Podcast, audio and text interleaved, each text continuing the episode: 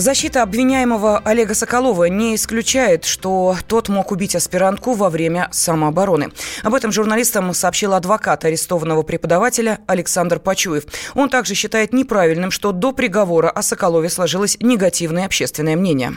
Одна из версий самообороны разные бывают, да, не только с ножом, поэтому реконструкция событий и что там было, это дело следствия. Но мы уже готовим вопросы к включению в заявлениях следователю в ходатайство о проведении психолого-психиатрической экспертизы. Защита здесь тоже хочет этого, чтобы да, исключить версию там, невменяемости или вменяемости, аффект, подтвердить или опровергнуть.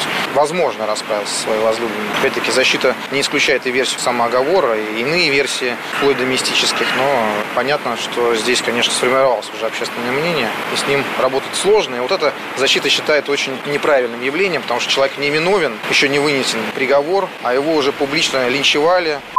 Адвокат также добавил, что у историка хорошие бытовые условия в СИЗО и жаловаться ему не на что. Там санаторные условия, поэтому Олег Малевич пришел в себя более-менее и сейчас уже готовится к участию в следственном действии. Человек провел 40 минут в ледяной воде. Суд Божий над ним уже свершился. Он уже мог утонуть или умереть от переохлаждения. Господь его оставил в живых для того, чтобы он, наверное, да, имел право на защиту, которое мы активно реализуем сейчас. Направлен весь механизм государства, общества, СМИ. Мой долг профессиональный, я уже потерял некоторых клиентов из-за этого дела. Семья задает вопрос, сын мой. Конечно, меня это все задевает до мурашек. Но в то же время каждый человек обладает теми правами, которые наделило его общество. Для этого и придуманы адвокаты, чтобы отстаивать права. Нас двое, а против нас все.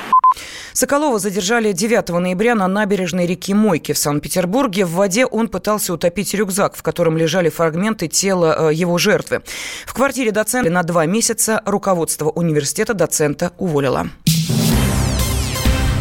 В Подмосковье брат и сестра сбежали от приемной матери к родному отцу. Женщина проводила детей до школы, но вечером выяснилось, что на уроках они не появлялись.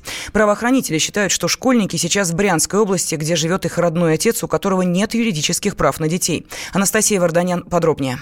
Рано утром во вторник приемная мама из подмосковного города Солнечногорска, как обычно, проводила 12-летнего сына и 11-летнюю дочку в школу. С детьми женщина рассталась на автобусной остановке. Сама поехала на работу. Только вечером она узнала, что на занятиях ребят не было. Перепуганная, сразу же обратилась в полицию. В правоохранительных органах установили. Дети, дождавшись, когда приемная мама уедет, вернулись в квартиру, где оставили рюкзаки с учебниками. На их мобильный телефон поступил звонок, после чего они и решились решились на побег. С собой ребята взяли только пакет с игрушками. По одной из версий, сейчас дети могут находиться в Брянской области у родного отца. Именно с ним накануне побега брат и сестра разговаривали по телефону. При этом каких-либо юридических прав на детей у мужчины не было. В их свидетельстве о рождении в графе «отец» – прочерк. А вот родная мать ребят два года назад была ограничена в родительских правах. Женщина живет в одном из сел в Брянской области. Как мне удалось выяснить, поводом для изъятия детей стала ее алкогольная зависимость. Под опеку к жительнице Подмосковья, которая работает простой уборщицей в Зеленограде, брат и сестра попали всего несколько месяцев назад. Дети учились в одной из школ Зеленограда. По словам педагогов, на условия жизни у приемной мамы брат и сестра никогда не жаловались. Что же стало причиной побега и где сейчас находятся дети, выясняют следователи. Решается вопрос о возбуждении уголовного дела. Анастасия Варданян, Комсомольская правда.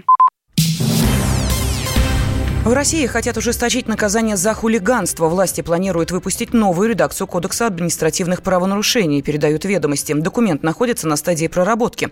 В частности, штрафы за мелкое хулиганство могут вырасти в пять раз с одной тысячи рублей до пяти тысяч. Адвокат Тимур Маршани считает подобные изменения справедливыми.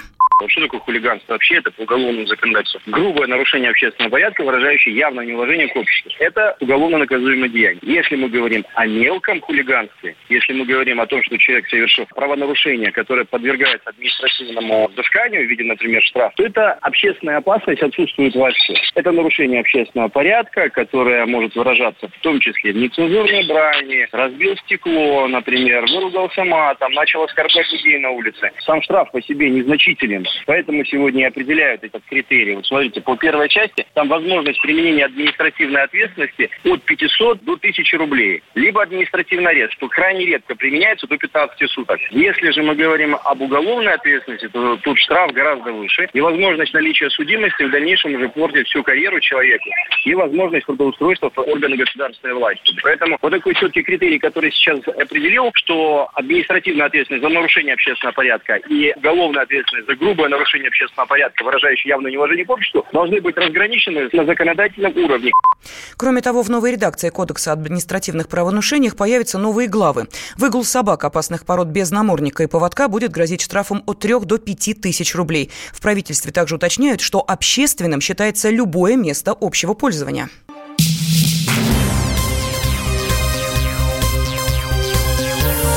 Темы дня студии Елена Фонина в Кремле прокомментировали возможность сделать 31 декабря этого года выходным днем. Пресс-секретарь президента Дмитрий Песков заявил, что россияне должны в этот день работать. По его мнению, здесь нет предмета для дискуссии. Представитель Кремля обратил внимание на то, что происходит разное перераспределение выходных дней, из-за чего иногда некоторые каникулы получаются длиннее, иногда короче. Депутат Госдумы, бывший главный санитарный врач России Геннадий Онищенко считает правильным сделать 31 декабря рабочим днем. По его мнению, много много отдыхать в новогодние праздники вредно для здоровья.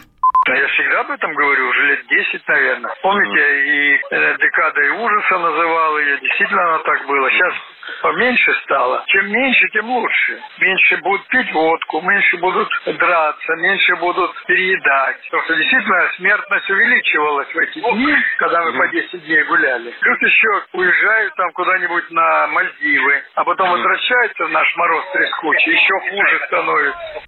А вот доцент Российской Академии Народного Хозяйства и Госслужбы Константин Добромыслов длинные новогодние каникулы э, считает прекрасным поводом э, провести время с близкими та система, которая сегодня сложилась, она, в принципе, удовлетворяет запросам граждан. Для тех, кто хочет работать, тот работает. А для тех, кто имеет возможность не работать официально, те, конечно, и не работают. Не секрет, что сейчас у нас интенсивность труда повышенная. Поэтому необходимо, в общем-то, гражданам давать все-таки больше возможности отдыхать. Праздники, они дают возможность побыть семьям вместе, родителям с детьми. Я считаю, что это достаточно положительный эффект.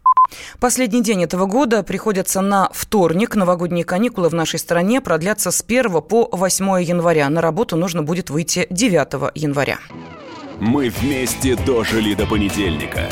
Вовремя рассказали тебе о главном во вторник, среду и четверг. А теперь встречай пятницу! На радио «Комсомольская правда» новая программа. Каждую пятницу в 8.00 Сергей Мардан и Надана Фридриксон. Три часа самого острого эфира. Мардан и Надана. В программе «Опять пятница». Взболтай и можешь смешивать.